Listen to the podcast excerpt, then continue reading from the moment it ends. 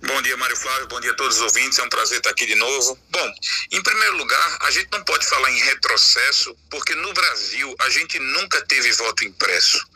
No Brasil, o que nós tivemos sempre antes das urnas eletrônicas era o voto em cédula, em que você assinava, se você bem se lembra, você usava uma caneta para marcar lá numa cédula cédula pré-impressa.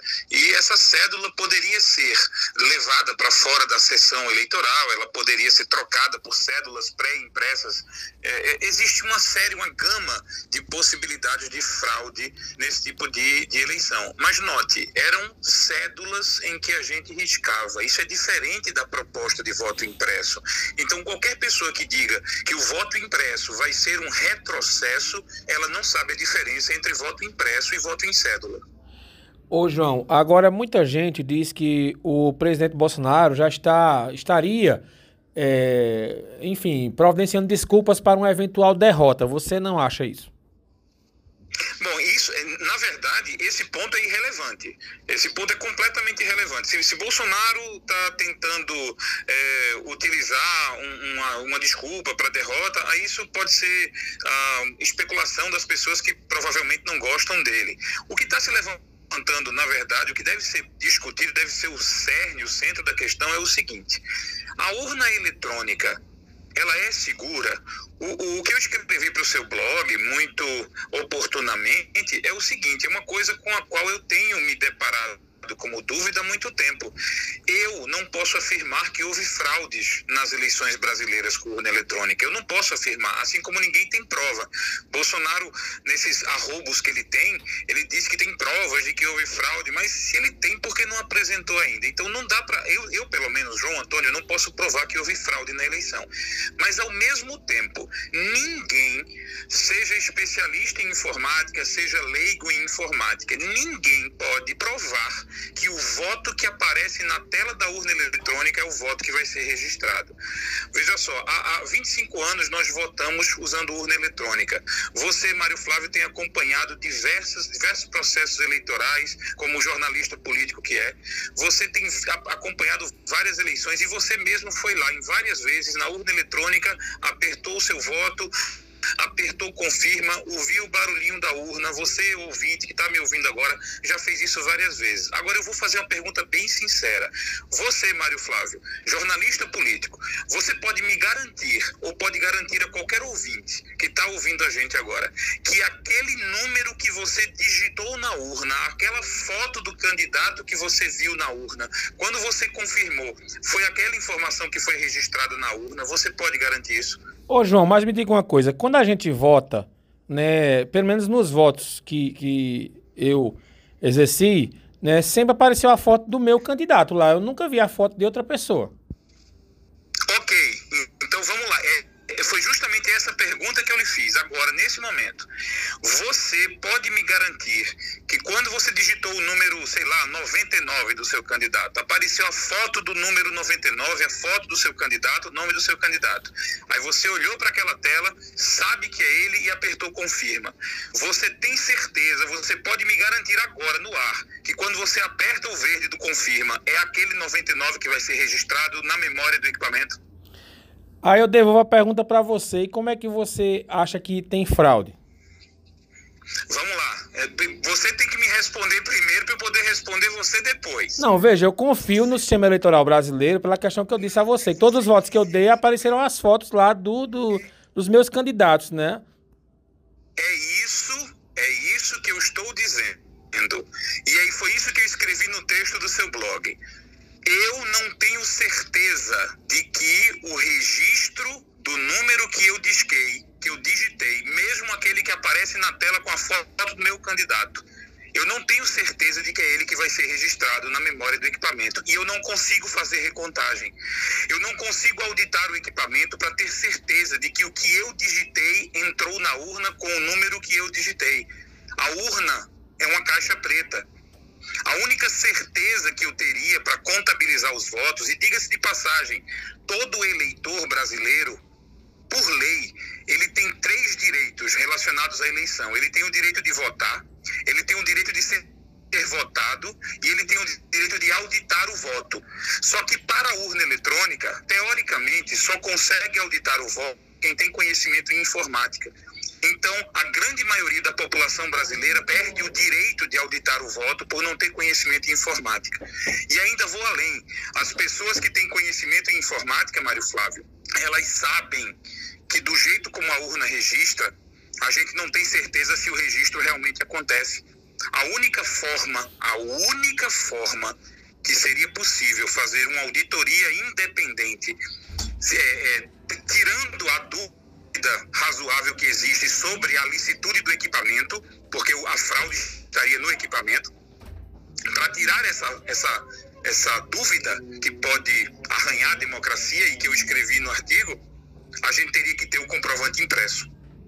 Esse comprovante impresso ele poderia ser contabilizado por qualquer pessoa que sabe contar, por qualquer pessoa alfabetizada, por qualquer eleitor brasileiro. Ô João, e na prática, né, outra crítica a esse sistema é que poderia virar um voto de cabresto, né, como se fosse uma compra de voto antecipada. Você não entende assim? Veja só, o grande problema do, das pessoas que defendem que o voto impresso seria um voto de cabresto é que elas não entendem que o comprovante não sai do equipamento. A proposta de voto impresso no Brasil, ela vai mostrar o, o, o, voto impresso, mostrar o comprovante impresso dentro de uma cúpula de vidro, ah, impossibilitando o acesso do eleitor àquele comprovante. É como se o voto impresso, o comprovante impresso, fosse uma segunda tela da urna. A urna mostrou a foto do teu candidato. Aí o, o voto impresso do teu candidato mostra a mesma foto e o mesmo número.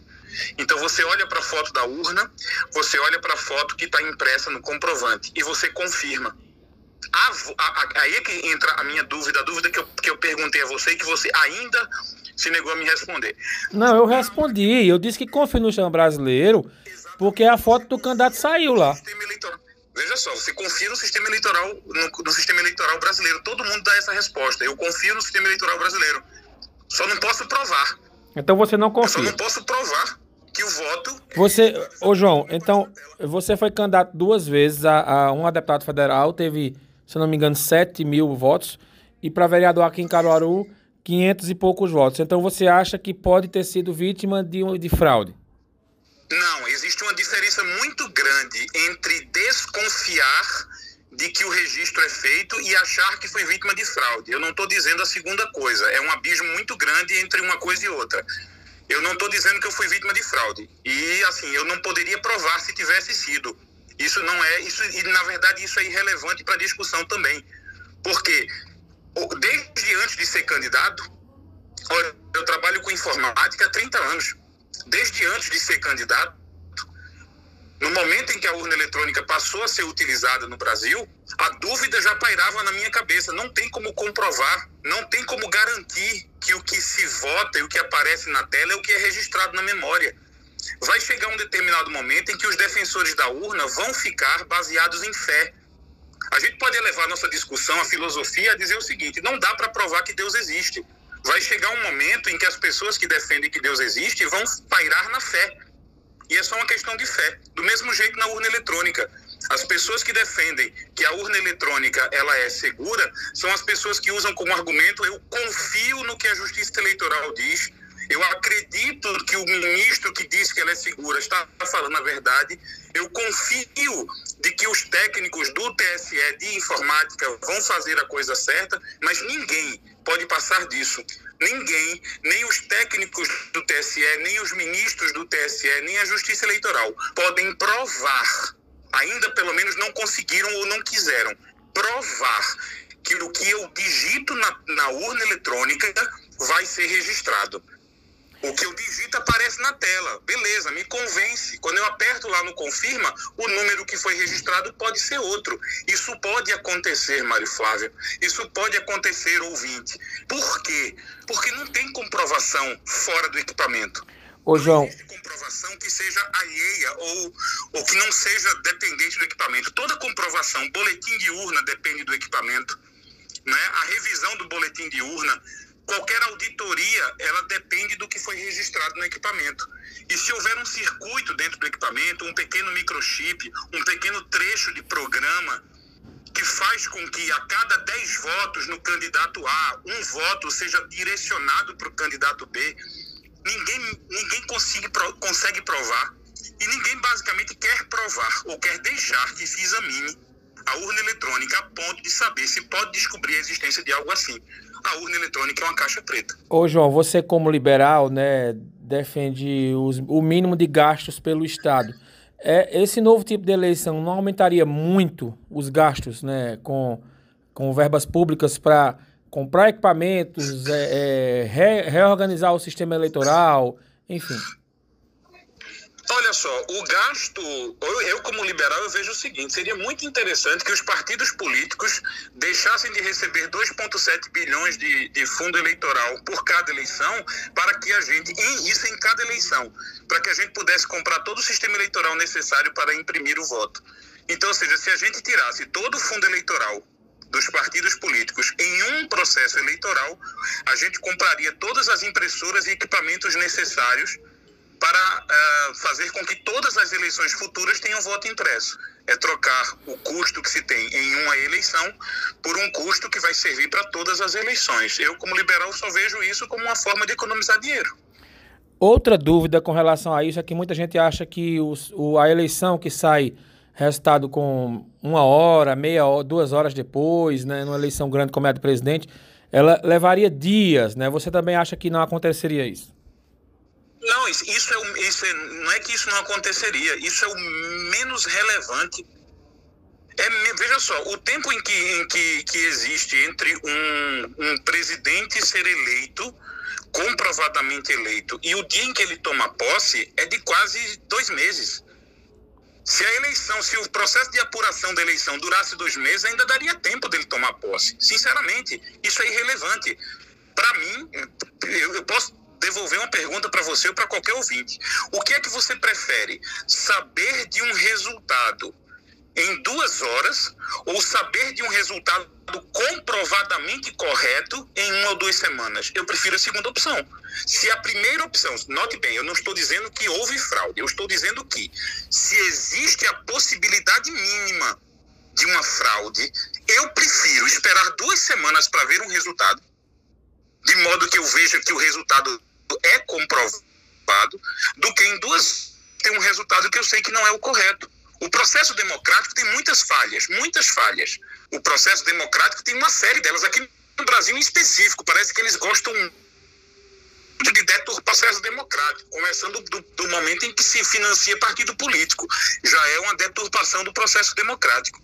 Mas ainda assim, fazer com que o eleitor médio, aquele que tem o direito de votar, ser votado e auditar, ele perca o direito de auditar porque ele não conhece linguagem de programação, porque ele não conhece o maquinário da urna e porque mesmo quem conheça a tecnologia da informação não tem acesso ao maquinário da urna para auditá-lo. Aqueles processos em que o TSE faz um dia ou dois dias em que se examina a urna, todas as pessoas independentes que examinaram urnas, como professores da UNB, professores de universidades federais, hackers conhecidos no Brasil todo, sabem que não se pode auditar a urna toda. Já deixaram claro, se você pesquisar, você ouvinte quiser pesquisar, procure pelo professor Diego Aranha, um dos maiores especialistas em segurança da informação do Brasil. Se mudou do Brasil, saiu, estava sendo pressionado. Ele era o cara que mais criticava a urna eletrônica, porque ele sabia que existiam falhas na urna eletrônica, ele sabia que o TSE não deixa auditarem a urna toda. Então ninguém sabe como exatamente funciona a urna eletrônica. Os defensores da urna eletrônica são baseados em fé, não incerteza. Essas mesmas pessoas que, que defendem a ciência, que defendem a certeza das coisas, elas se baseiam em fé. Ah, o ministro disse que a urna é segura, então eu vou acreditar. Eu não acredito. Infelizmente, eu sou muito cético. Como liberal conservador, sou muito cético. Eu acho que existe possibilidade sim de a urna ser fraudada. E a única forma comprovada de permitir que qualquer eleitor alfabetizado consiga ser auditor do processo eleitoral é através de um voto impresso, de um comprovante impresso do voto, que ele não teria condição de pegar no vidro, portanto, ele não poderia levar para o seu cabresto. Tá certo, professor, a questão é muito polêmica. Obrigado pela participação aqui, um grande abraço. Obrigado, Mário Flávio, um abraço a você e todos os ouvintes. Muito bem, eu conversei com o professor João Antônio, questão bastante polêmica. Vem aí o Jornal da Cidade com Rodrigo Miranda e a Gabriela Luna e a gente volta a se encontrar daqui a pouco, às nove da manhã, eu e Renata Torres no Manhã Cidade. Excelente quarta-feira para vocês e até já!